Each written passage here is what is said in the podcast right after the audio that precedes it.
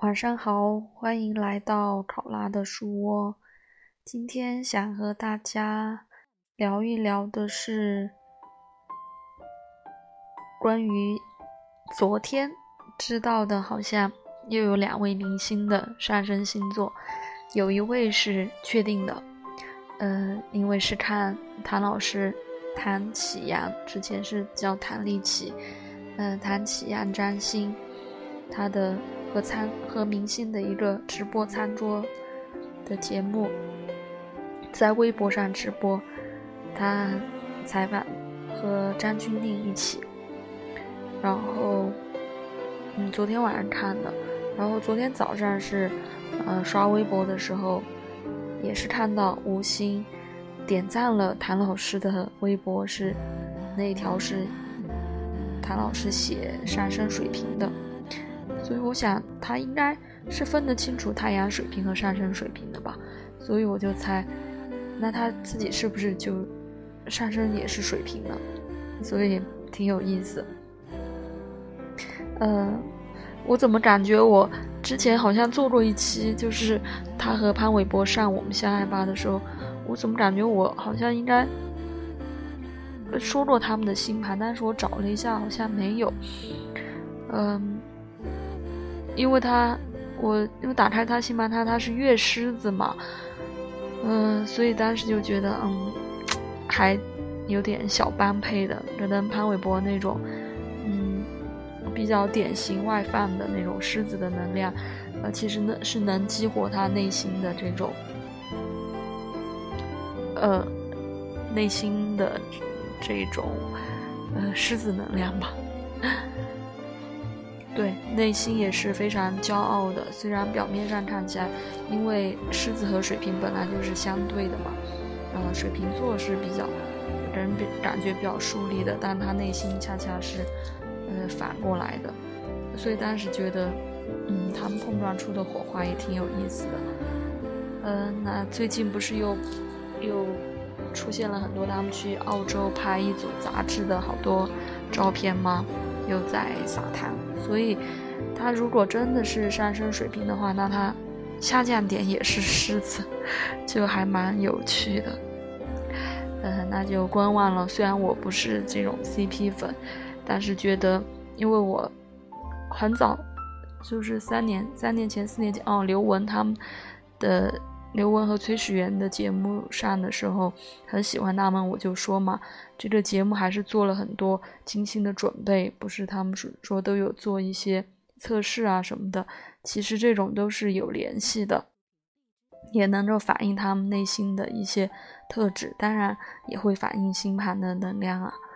呃，所以挺有趣的，嗯，那他如果真的是上升水平的话。呃，太阳就在十二宫，我觉得太阳比较像在十二宫，因为呃上升水平太阳有可能在一宫，有可能在十二宫，但是我觉得他还是蛮像在十二宫的。太阳在十二宫的人，就是感觉没有什么锋芒吧，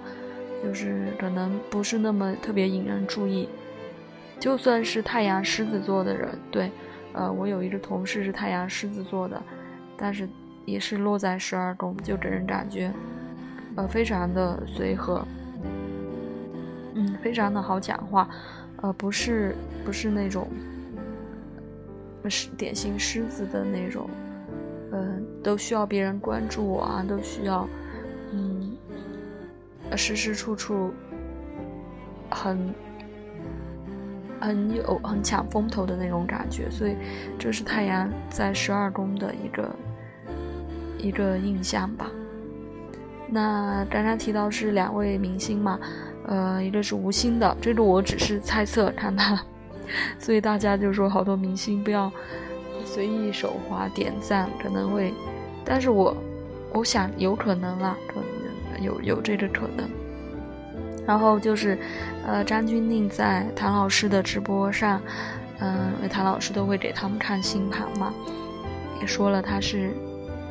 上升天秤，那他是太阳处女，所以他太阳也在十二宫。呃，其实一直都挺喜欢张钧甯的，但是没有仔细研究过他的星盘，就一直觉得他非常知性啊，然后也是运动达人。最近，嗯嗯，但是就我就想到，真的娱乐圈还有挺挺多这种很红的明星，呃，还真的都是处女座的，给人感觉都很拼。比如他上节目提到他和范冰冰是很好的朋友，范冰冰也是处女座，杨幂也是处女座，还有关晓彤，嗯，胡歌，对，给人感觉都是还还挺多的，不知道怎么就冒出来这么多了，嗯嗯，包括台湾，还有台湾我也挺喜欢的陈柏霖也是处女座。呃，今天在微信公众号还看到一篇，有一个写星座的文章，说和处女座谈恋爱，罗列了好多好多处女座的明星，还真的是挺多的。呃，刚才想起来的那几个都大家都是比较熟悉的，所以，嗯，如果有喜欢张钧甯的同学、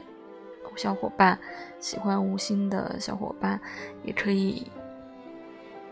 如果也对占星感兴趣的话，就可以去看看他们的星盘。